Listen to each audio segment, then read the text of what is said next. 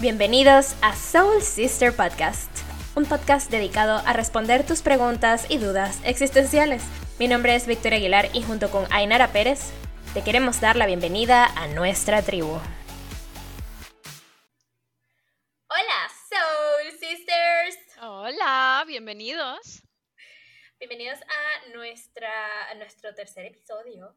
¡Qué emoción! Estamos muy contentas. Estamos muy contentas porque esto ha probado que ha durado más de tres semanas. qué ilusión, ¿no? El tercero ya. Ay, qué maravilla. De verdad que estoy demasiado contenta con este proyecto y todos lo saben. Lo disfrutamos demasiado. Es verdad, es así. Y lo digo cada rato y no me importa. ¡Ja! No me importa. bueno, Vicky, ¿qué tal, qué tal ha estado tu semana? ¿Qué me cuentas? Bueno, esta semana he estado como que súper pendiente de todo lo que quiero hacer con el tema financiero. Eh, bueno, más que todo esta semana, estas últimas dos semanas, entonces estoy como averiguando, haciendo un montón de investigación con respecto a cómo manejar mis finanzas, qué es lo mejor, y me estoy escuchando un libro de Tony Robbins que se llama como, ay, no me acuerdo cómo se llama, pero es algo así como que el juego, siete pasos para eh, libertad financiera, una cosa así. Wow. increíble. Y pues amo como habla Tony Robbins, no sé por qué, porque habla como si tuviera, no sé, como un, una gripe constante, ¿sabes? Todo carrasposo, así como que... Pero... Ese señor sabe. Entonces, sí, estoy escuchando, estoy escuchando porque necesito, necesito ser millonario. O sea, yo no puedo, no, mi estilo de vida necesita ser, ¿sabes? Como te lo mereces, o sea. Exacto. Básicamente. Y, pero, y, y, allí él queda como, como tips, herramientas, ejercicios, ¿cómo es? Él literal da siete pasos para que como que alcances tu libertad financiera a través de tus propios proyectos, manejar tu dinero, saber invertir. Y si hay un consejo que le puedo dar a nuestra audiencia es aprendan a invertir, por favor. No es solo ahorrar, no es solo trabajar, es inviertan, inviertan, ingreso pasivo. Muy bien, ya empezamos con los aprendizajes. Eh, ¿Y tú cómo estás? Cuéntame, Aina, ¿cómo estás? ¿Cómo estás? Ay, muy bien, muy bien. Hablando aquí de, de libros, yo estoy leyendo uno que es súper popular, o yo conozco a mucha gente que lo ha leído y yo hasta ahora nada, que es de Víctor Frankl, que se llama El hombre en busca de sentido. Y, oye, de verdad que es un libro súper bonito, pero es muy duro, porque Víctor Frankl fue eh, un prisionero de los nazis, digamos, eh, durante la Segunda Guerra Mundial. Y, bueno, habla como, no tanto de su experiencia en el campo de concentración, como todo el mundo conoce las experiencias que ha habido y todas las historias y tal, sino como em, cómo lo vivían psicológicamente los prisioneros, porque él además es, psicólogo, bueno, médico y psicólogo. Entonces, él habla un poco de, bueno, que al final, ¿qué, qué te hace aguantar? Y bueno, no quiero hacer un spoiler del libro, pero está muy bien porque habla sobre todo de que al final, bueno, se trata de las decisiones que, cada uno elige. Y, bueno, de eso se, trata un poco y está súper, súper bien, pero hay que tener un poquito de, estómago para leer algunas de las cosas que, vienen allí. Wow. Wow, de verdad, como que quería hacer un chiste cuando dijiste que es un libro bien duro, porque dije un libro, ¿sabes? Bien duro, de tapa dura, ¿sabes? Como con quien le puedes pegar. y luego como que empezaste a hablar del libro y yo, no. No, no, no, no. siento, Víctor Frankl. No, iba en el mood. No, pero de verdad que es impresionante porque él toma esto que fue como tan trágico, tan tal, y verdaderamente lo que le saca es el brillo a todo. Entonces es como, wow, es muy inspirador. Sí. Y otra cosa. Me encanta. Sí, y otra cosa muy eh, interesante, y para nada tiene que ver con el libro que pasó esta semana, es que Valky se cayó y bueno, le mandé un audio a Vicky, casi llorando de la risa como de siete minutos, y mi pobre gata se cayó. Porque bueno, claro, ella quería venir, ver qué estoy haciendo yo, trabajando en mis reuniones, y yo tratando como de, no, no aparezcas en la cámara, estoy en una reunión de trabajo y estoy hablando yo. Y bueno, se cayó del escritorio, pegó en el sofá, cayó al piso, todo en cámara lenta, y bueno, la pobre gata, como ella no es una gata normal, tampoco sabe muy bien caer sobre, sobre sus cuatro patas. De verdad, como que me quedé impresionada, como que ah, no importa, pero cayó de pie. No, cayó de lado. y luego me miraba con, esa mirada tan característica de los gatos como, te voy a matar. me, caí por tu culpa. Y yo, oh Dios. bueno, hablando de mascotitas, eh, Freya, ¿sabes qué? He notado que Freya tiene unas cosas de gato que me parecen tan extrañas. Yo no sé, yo nunca había tenido eh, un perro, pues, hembra. Y no sabía que ellas se acicalaban, pero yo pensaba que era como algo muy, bueno, nada, me voy a lamer un poquito aquí si estoy sucia o las paticas o no, pero esta se sienta, o sea, se sienta como en su normal, como se sienta, y empieza a lamerse las patas y el pecho y yo, tú no eres un gato. Dios mío. O sea, que Freya es gato y Valky es perro. De verdad que mm, nuestros animales, nuestras mascotas tienen ahí una cosa rara.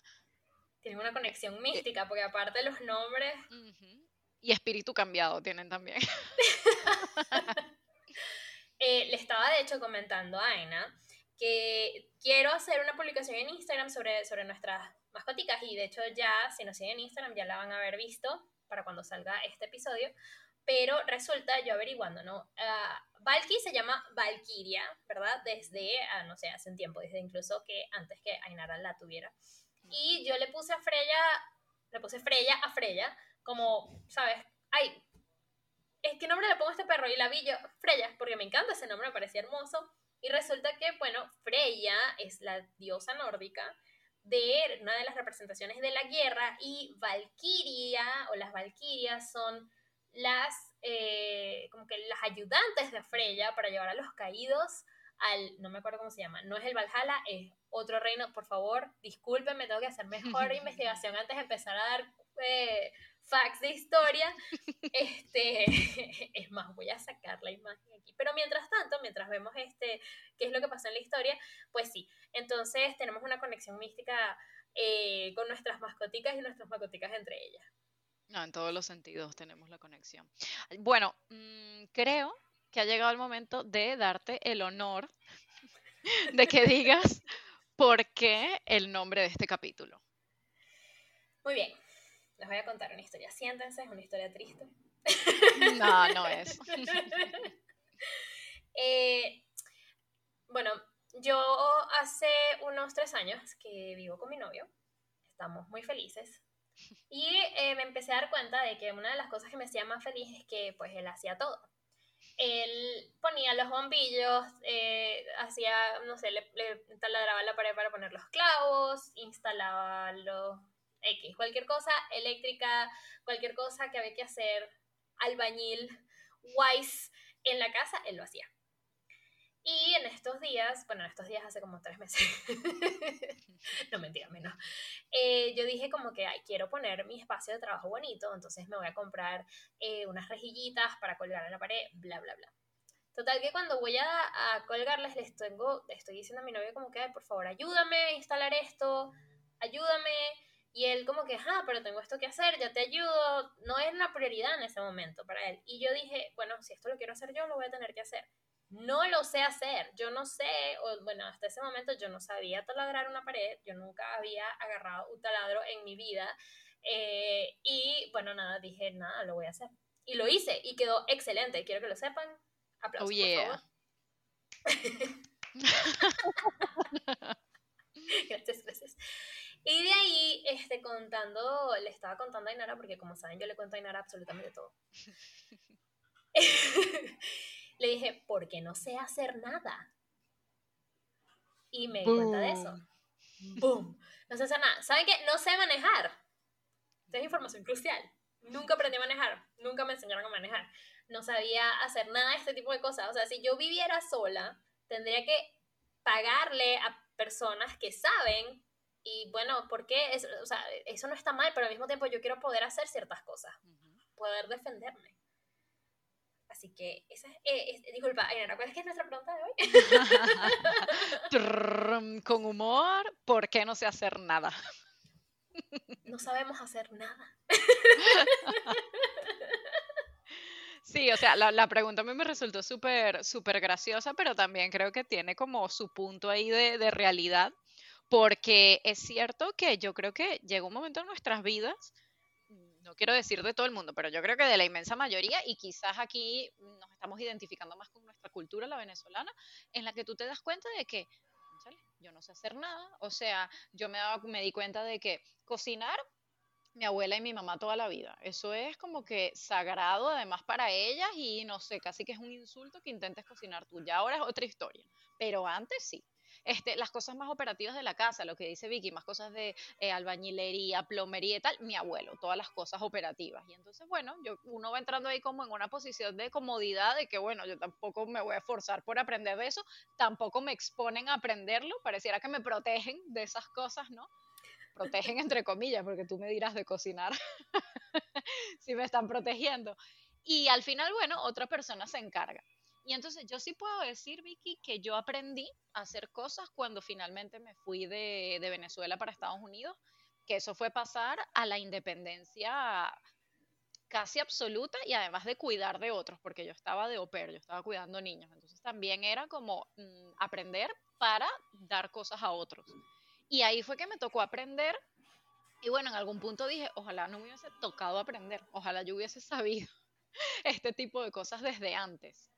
Y también es cierto que, bueno, ya luego al venir a España, ya eso sí fue aprendizaje total de cero, porque fue empezar a vivir sola, a aprender a hacer trámites sola, cosas legales de las que dependía mi estadía, mi búsqueda de trabajo, o sea, ya fue como tú, pasé de un extremo al otro. Pero bueno, es verdad que mm, se me dio como la oportunidad de, de, probar cosas que antes no había probado, simplemente porque había alguien más que las hacía y entonces, ah, bueno, no era necesario.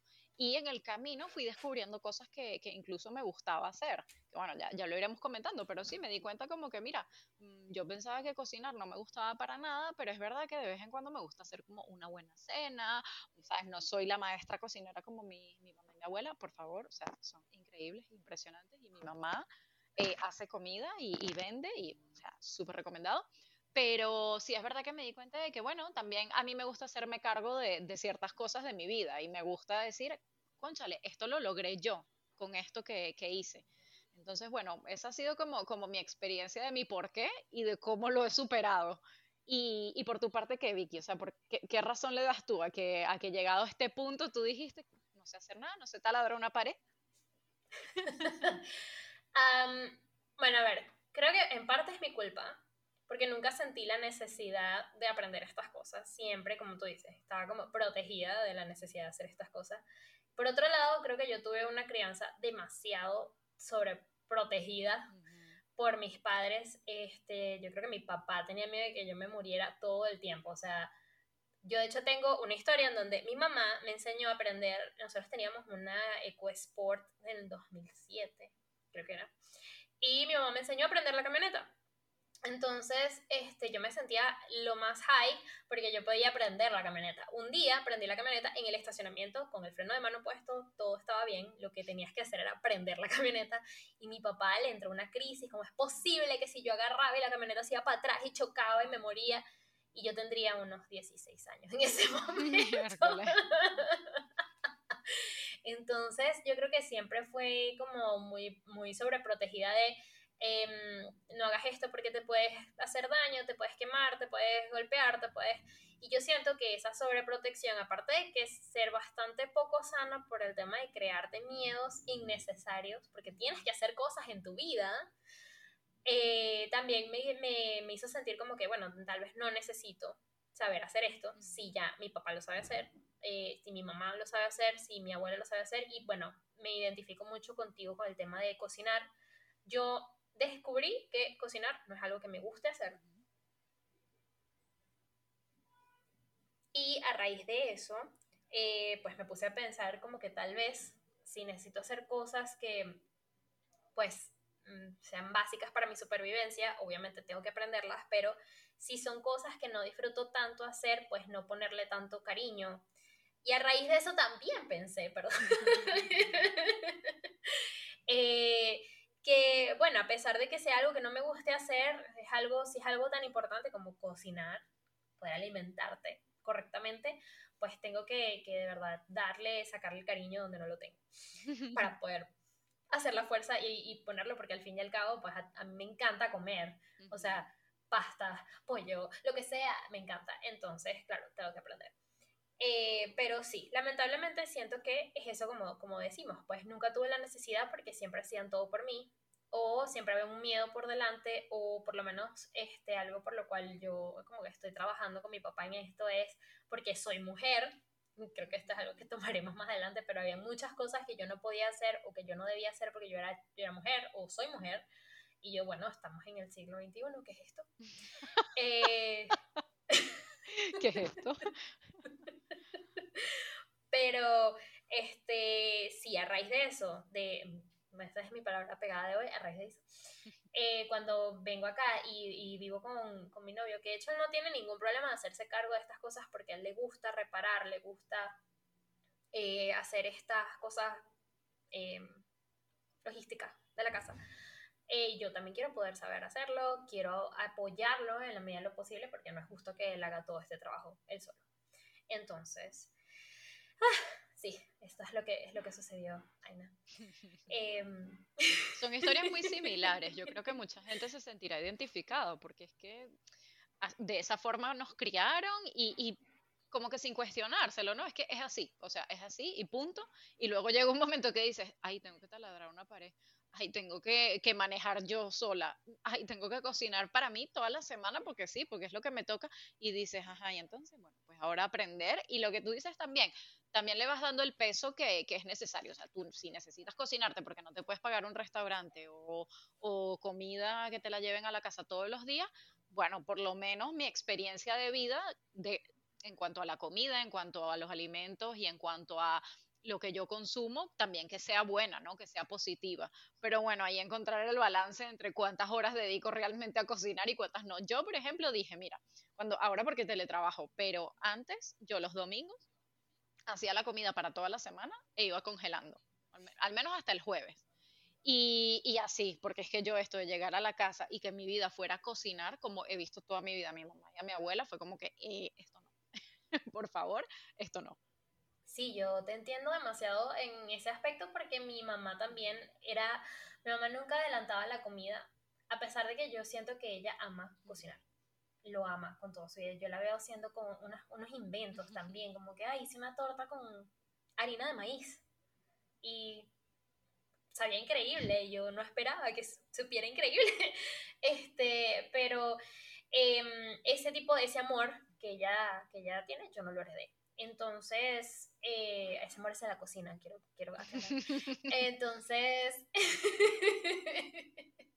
me, parece, me parece muy bien como que ser introspectivo con respecto a esto y buscarle una solución que se origine de, pues, cómo trabajarlo, cómo ser más constructivo al respecto, pero no del rencor de, a mí no me enseñaron. Eh, ni, bueno, yo fui, no sé, imberbe siempre hemos sido en eh, yo nunca tuve la experiencia porque no me enseñaron o porque no quise aprender, sino cómo lo hago ahora. Y con esta maravillosa última frase vamos a trasladarnos a nuestro primer segmento.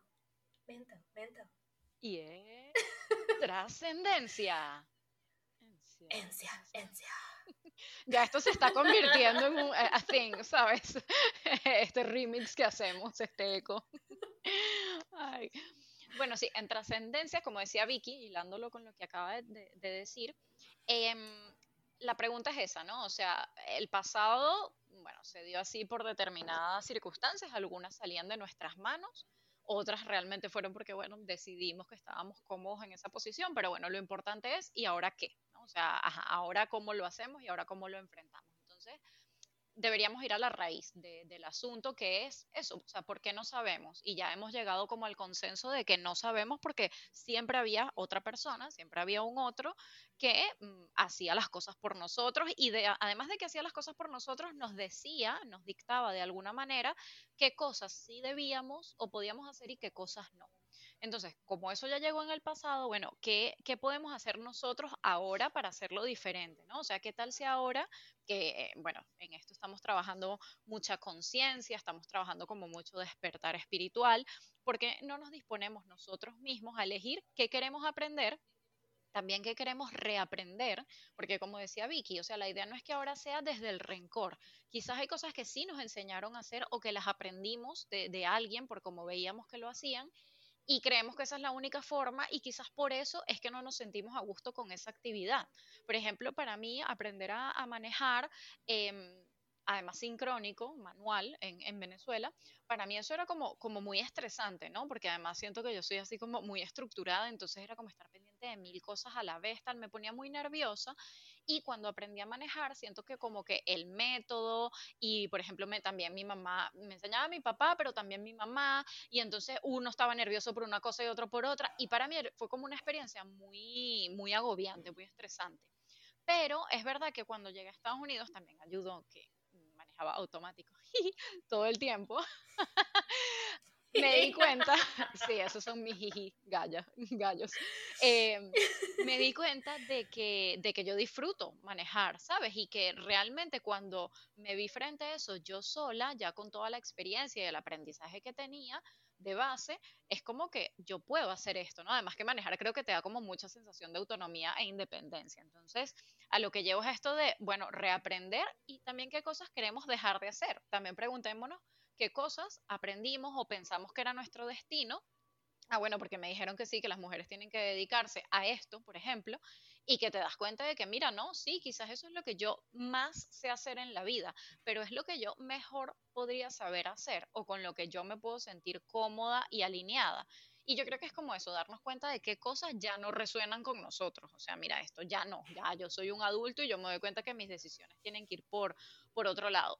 Y creo que podría hacerse como, como un escáner, que nos hagamos un escáner de nosotros mismos a profundidad de qué queremos crear, de dónde estamos, en qué punto estamos con respecto a eso que queremos crear. O sea, estamos en el punto cero, no tenemos ni idea de cómo hacer eso que siempre hemos soñado. O, bueno, tengo algunos conceptos básicos, algunas nociones, ¿qué necesito? Eh, necesito hacer un curso, necesito rodearme de gente que me, que me ayude a adquirir conocimientos, que, bueno, etcétera pero preguntarnos realmente dónde estamos con respecto a esto para que se haga como una, una meta como mucho más realista. Y em, creo que algo también importante sería incluso pensar en, en esto de cómo hacerlo diferente. Si queremos enseñárselo a alguien más, a, un familiar o, o, si tenemos hijos, o sea, podemos disponernos a enseñarlo de otra forma, a, a, a vivirlo nosotros también ahora en carne propia de forma diferente a como nos enseñaron. Entonces, creo que, que, mi resumen sería no quedarnos en esta posición de incapacidad, porque es que no se trata realmente de una incapacidad, se trata de que no estuvimos expuestos, de que no nos interesaba, etcétera, eh, como por ejemplo de, ay, no saber, entonces no aprendo. No, si te interesa, aprende, o sea, es el momento. Y más ahora que puedes tomarlo eh, o tomar esas decisiones como con muchísima más cabeza y, y con más capacidades. No sé qué te parece, Vicky, ¿cómo lo ves? Ah, estoy totalmente de acuerdo y me encanta. Estaba anotando una frase que dijiste porque me pareció como que tan wow. Eh, pero me encanta, eh, me encanta ese punto de vista de que no importa si nunca aprendiste o si no sabes hacerlo, si no estuviste expuesto, X. Lo que importa es que quieras aprender. Y también yo creo que lo importante es que hagas, o sea, aprende de lo que te gusta, no te fuerces a aprender cosas que no te interesan o que no te gustan primero, porque si te obligas es muy probable que no te salga muy bien de buenas a primeras o que tan, lo intentes tanto que lo aborrezcas. Em, no hay ningún tipo de vergüenza en contratar a alguien para que destape la poseta si tú no sabes destapar la poseta, aunque yo siento que esa es una habilidad muy útil que todos deberían saber. Eh, eh, no hay ningún tipo de, o sea, si sabes limpiar tu casa, pero no te gusta limpiar tu casa y quieres contratar a alguien para limpiar tu casa, muy bien, o sea, muy bien por tu parte, pero lo importante es como que puedas defenderte, creo yo.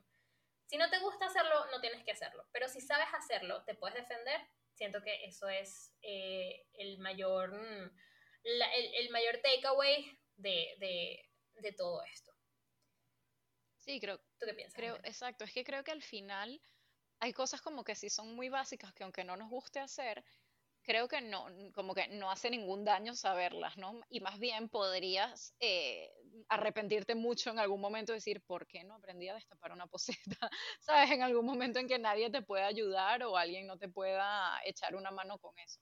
Entonces, mm, también creo que se trata, como hemos ido hablando, ¿no? De descubrir qué te gusta, porque aquí lo que estamos poniendo en cuestión es que nosotros digamos, ahora nosotros podemos contar nuestra historia, ¿no? Que además la contamos con los lentes que tenemos, con los significados que le atribuimos, o sea, realmente esa no es la historia real, ni nadie puede acceder a la historia real, porque cada quien desde su punto de vista, bueno, lo ha construido de cierta forma, o sea, nuestros papás han construido de cierta forma cómo nos criaron y cómo ellos creen que nos criaron, etcétera, y así con todo.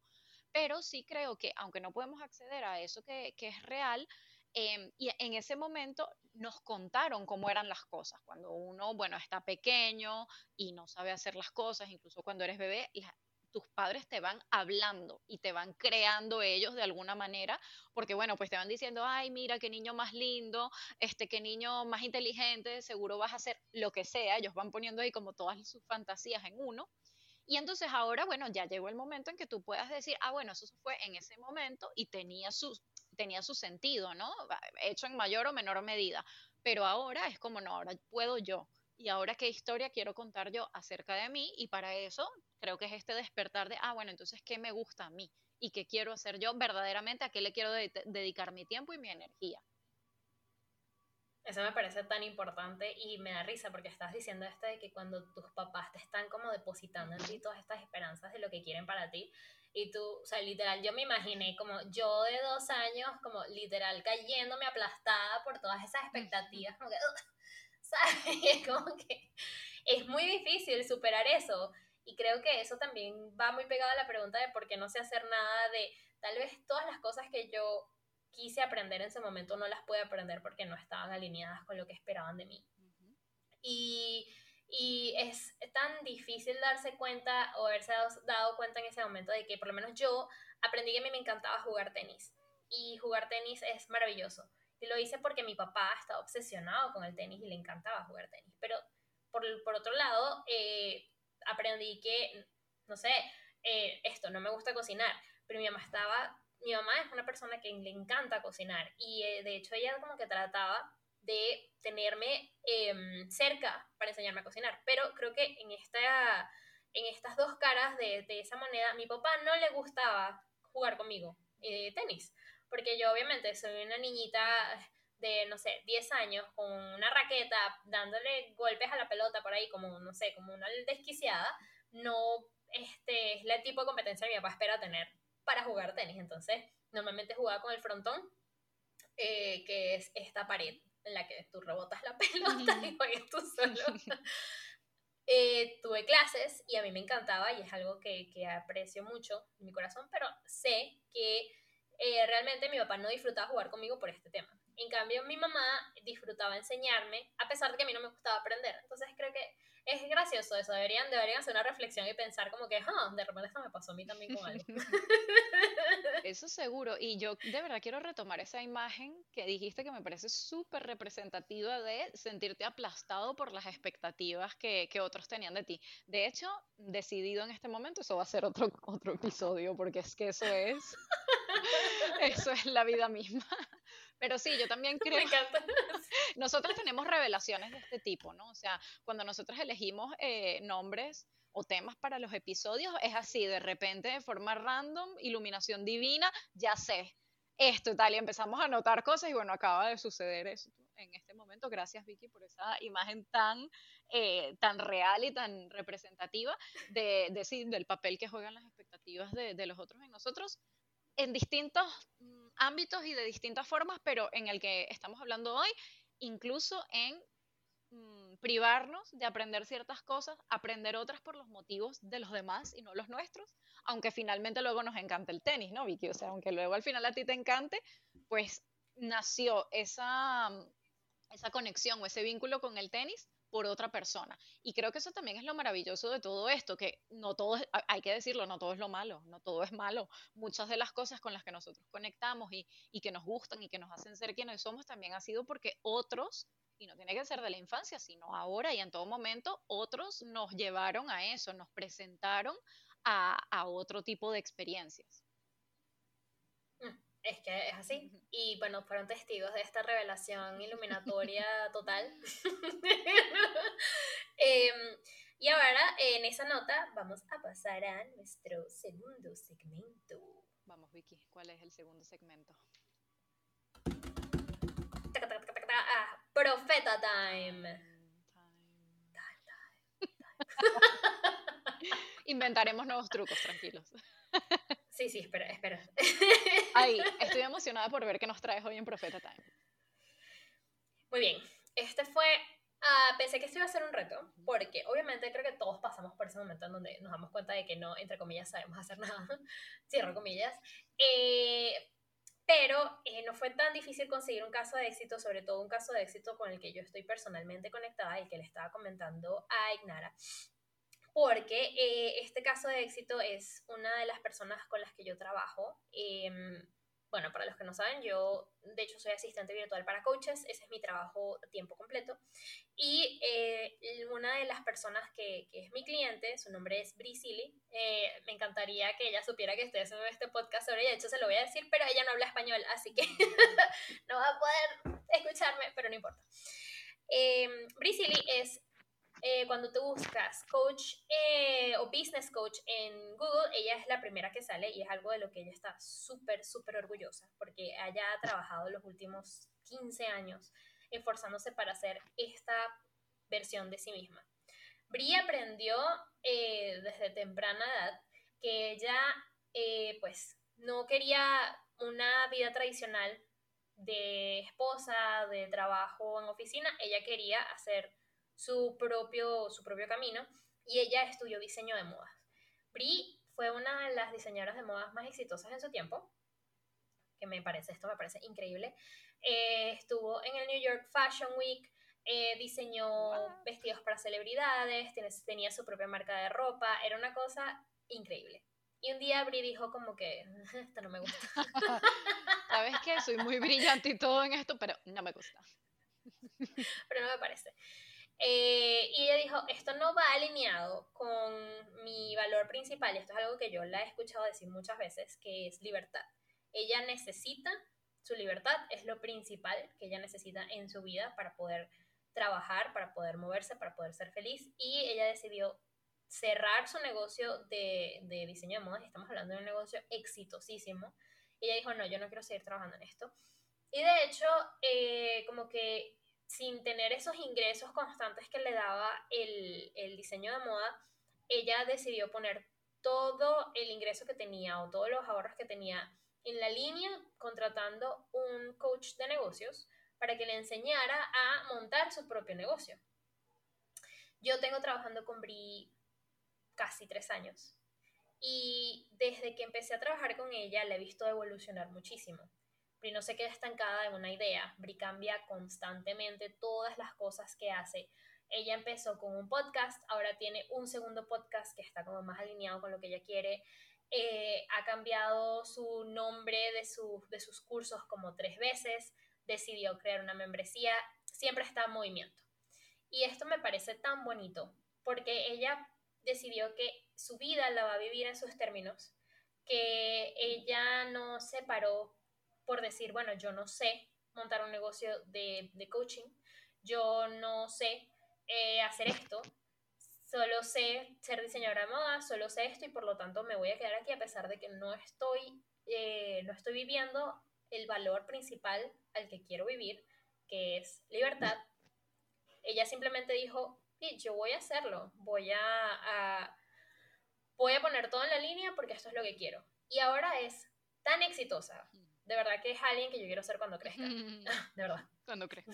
Y para. y me lleva que sí, no sé, cinco años, una cosa así.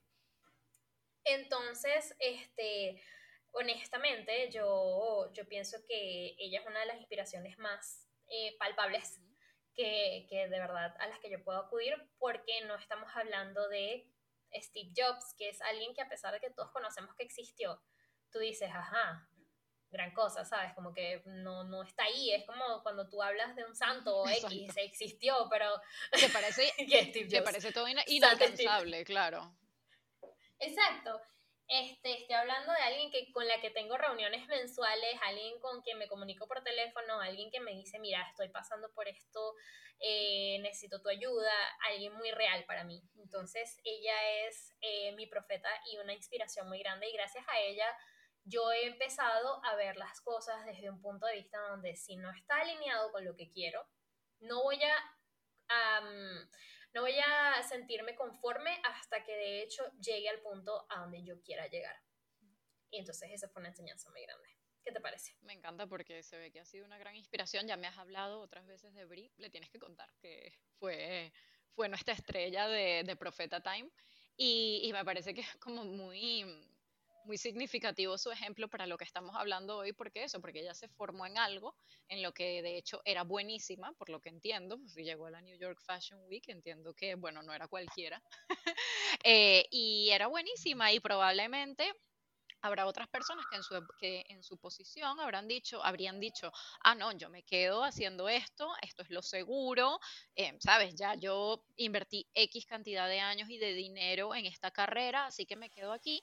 Y pues resulta que ella teniendo, digamos, teniendo eh, externamente o, como lo veían los demás, me imagino, como que, wow, qué exitosa, debería ser feliz con lo que tiene y tal y cual, de repente dijo, sí, ok, muy bien, seguro que esa experiencia la preparó para pasar a este otro nivel y le sirvió de mucho, pero dijo, pero yo ahora esto le voy a dar una vuelta, o sea, voy a aprender a hacer las cosas de otra manera identificó en qué punto estaba ella con respecto a lo que ella quería hacer y cuál era su meta, contrató a este coach de, negocios, invirtió en ella, hizo una inversión a, largo plazo y bueno, ahí está. Y, de hecho ya está con su segundo podcast que, bueno, demuestra que hay que seguir reinventándose y que no, no tenemos solo una oportunidad, tenemos muchas, pero la cuestión es que deberíamos aprovechar cada oportunidad que tenemos, porque cada una de ellas es un regalo y cada una de ellas te puede llevar muchísimo más alto de, lo que estás ahora. Y no, no, digo más alto en cuestión de éxito, sino en cuanto a alineación con lo que tú quieres. Sí, me parece, me parece muy cierto y amo, amo esa perspectiva que tienes al respecto porque es así. Y esa idea de que como sé hacer esto y no sé hacer lo otro, no voy a hacer lo otro, no, porque ¿dónde estaríamos si la humanidad se hubiese quedado pensando así? Haz lo que te haga feliz, persigue lo que de verdad quieras, porque bueno, esta es la vida, esta es la vida que tienes ahorita, de la que te, de la que te vas a acordar cuando estés bien viejito, así que aprovecha. Eso es que puedas decir como que bien que aproveché tal oportunidad, que, que no me quedé en ese, no sé, en ese trabajo o en esa situación solo porque bueno, era lo más cómodo entre comillas. Y porque bueno, era el deber ser, sino decir, o sea, mi vida son todos los días. O sea, yo, yo creo que hay como una idea de que, de que, o sea, si eres exitoso, eso se sabe desde pequeño y tú ya sabes que vas a ser Einstein y, tú, y no es así, ningún caso ha sido así. Bueno, imagino que casos muy excepcionales, sino que ha sido gente que ha fracasado, que se ha caído, se ha levantado, que ha cambiado mil veces y se ha transformado al final. Y sobre todo que no ha tenido miedo de hacerlo, porque creo que, que como que ha entendido, estas personas han entendido que bueno, que esta es tu vida y que no es de nadie más y que hay que sacarle el mayor provecho posible, porque si no va a pasar, o sea, simplemente va a pasar. Y eso podría ser una cosa como también muy devastadora, ¿no? Al final, como, bueno, ¿qué hice con todo esto? Entonces, bueno, ahí eh, animamos a, personas a que escuchen el ejemplo de, de Brie, que decidió hacer las cosas de otra forma, aun cuando ya parecía que tenía la vida resuelta, entre comillas. Eso soy haciendo, haciendo explosión cerebral porque es así. Enera tiene toda la razón y bueno, queremos, esperamos que este haya sido un momento ajá para ustedes, para que se den cuenta y, y, bueno, que los inspire a tomar nuevas acciones, que sean cosas que quieran aprender, que sean que van a mejorar su vida. Qué bien que decidiste compartir a Bri, muchas gracias. Bailando aquí. Y bueno, muy bien, este, ahora saltamos a nuestro próximo segmento.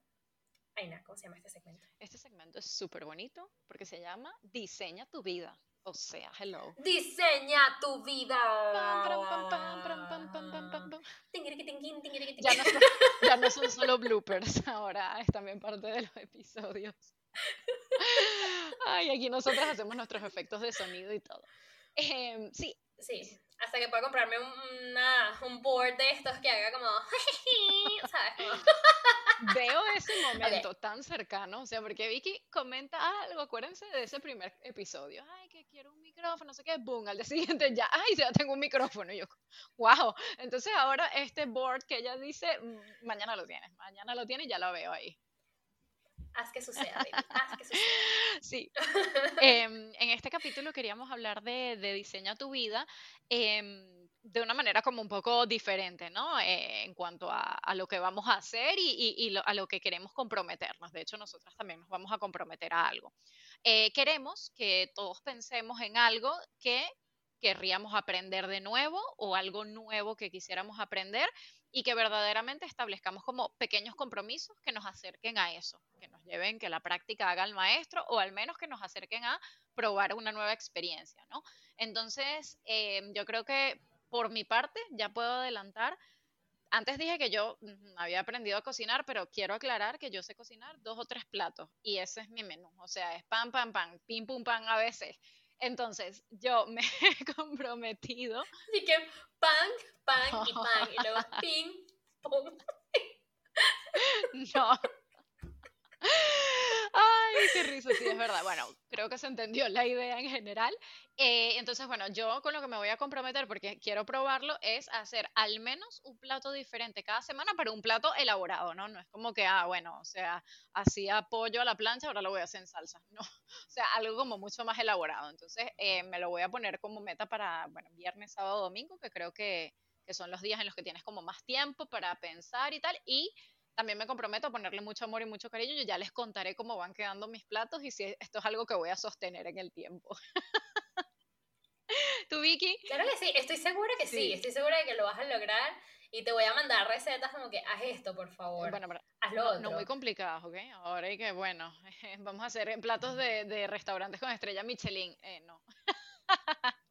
tus propios ñoquis en salsa de ostra, ¿te imaginas? Bueno, bueno, ¿quién dice que no? Pero sí, o sea, me parece como interesante eh, empezar esta actividad y yo me comprometo a eso. Ese va a ser mi, mi reto de diseño a tu vida eh, de esta semana. Tú, Vicky, ¿qué vas a hacer? ¿Qué, cuéntanos qué, qué vas a aprender. Bueno, después de darle como un poquito la cabeza con esto porque no se me ocurrió nada, quiero que sepan, uno, yo no sé manejar bicicleta. Ay, cosita. Nunca aprendí. Cuando tenía cuatro años me regalaron una bicicleta de montaña para alguien de, no sé, 20 años. Y todos nos quedamos viendo la bicicleta, aunque ¿qué esperas que hagamos con esto? Yo tengo cuatro años, mis piernas son muy cortas. Pero, pero em, nunca le encontré la el atractivo, sobre todo porque yo vivía en una parte del país en donde si no tienes carro, de verdad es que no vale la pena que salgas de tu casa porque todo está muy lejos, todo está muy industrializado. Eh, así que decidí hacer mi propósito de este mes, bueno, de este mes, sí, abril, aprender a montar bicicleta. Pero mi propósito semanal, algo que no saben, yo tengo mis patines clásicos de cuatro ruedas, mis roller skates, voy a aprender a patinar, los tengo no he aprendido a patinar, voy a empezar todas las semanas, voy a aprender un poquito más, voy a seguir con mis patines, me lo propongo y bueno, ya sé que Ainara me va a mantener ahí accountable en check para que lo haga. ¡Qué cool! Me encanta, me encanta. Ya te veré ahí también bailando, ¿sabes? Como un vídeo que creo que me pasaste tú de una muchacha que con esos rollerblades hace como unos bailes y una cosa que pareciera que flotara. Ya, ya nos veremos, talentos. Ay, sí, me encanta, me encanta. Quisiera ser una de esas mujeres de verdad que se mueven de una forma así como que estuvieran bailando, pero están patinando, pero están flotando, pero... Levitando ahí, sí, seres místicos. Tal cual. Muy bien. Este, sí, de verdad que estoy muy contenta con, con, con esa idea, con eso que queremos lograr. Me siento de verdad como que tener este episodio con esta pregunta me hace plantearme a mí también eh, después de hablarle con Ainara, como qué cosas he estado dejando de lado porque no me gustan, pero necesito aprender, qué cosas he estado dejando de lado que no sé hacer y porque no sé hacer no estoy buscando aprenderlas a pesar de que es algo que me llama la atención, que me interesa, que me gustaría saber. Em, y qué cosas estoy haciendo que no me gustan y que tal vez debería dejar de hacer para cambiarlo por cosas que sí, que sí quisiera hacer. Entonces, esto es algo para que reflexionen a nuestros, nuestros oyentes. Y eh, bueno, que no tengan miedo de, de dejarnos en las redes sociales por qué no saben hacer lo que no saben hacer, qué no saben hacer y qué quieren aprender a hacer. Sí, queremos saber cuáles van a ser sus compromisos y sus, sus retos para esta semana. Y claro, nosotros también todo esto nos deja reflexionando. O sea, nosotros a veces tenemos como una idea de cómo va a ir el tema y es que aquí es impredecible, ¿no? Van saliendo cosas súper interesantes y esperamos que, que esa sea también la experiencia que, que ustedes tienen en casita. Sí. ¡Ay! ¡Qué, qué cool. Eh, muy bien, entonces queremos cerrar este capítulo diciéndoles, les agradecemos muchísimo eh, que hayan escuchado, esperemos que les haya gustado, por favor no dejen de hablar con nosotras en redes sociales, somos súper, súper chéveres, por favor. O sea, qué suerte tienen de que estemos en sus vidas, no mentira. Pero honestamente, qué suerte tenerlos a, a, ustedes en nuestras vidas, porque de verdad que esto es muy importante. Estar construyendo nuestra tribu, eh, sí, es súper importante. Nuestra tribu, por favor. Y bueno, nos estamos viendo en un próximo episodio de Soul Sister.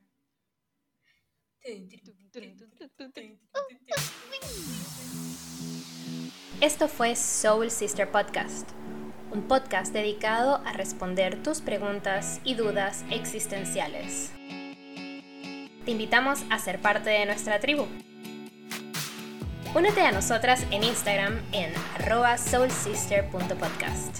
Allí nos dedicamos a crear comunidad y responder las dudas del día a día. Bienvenida a la tribu, Soul Sister.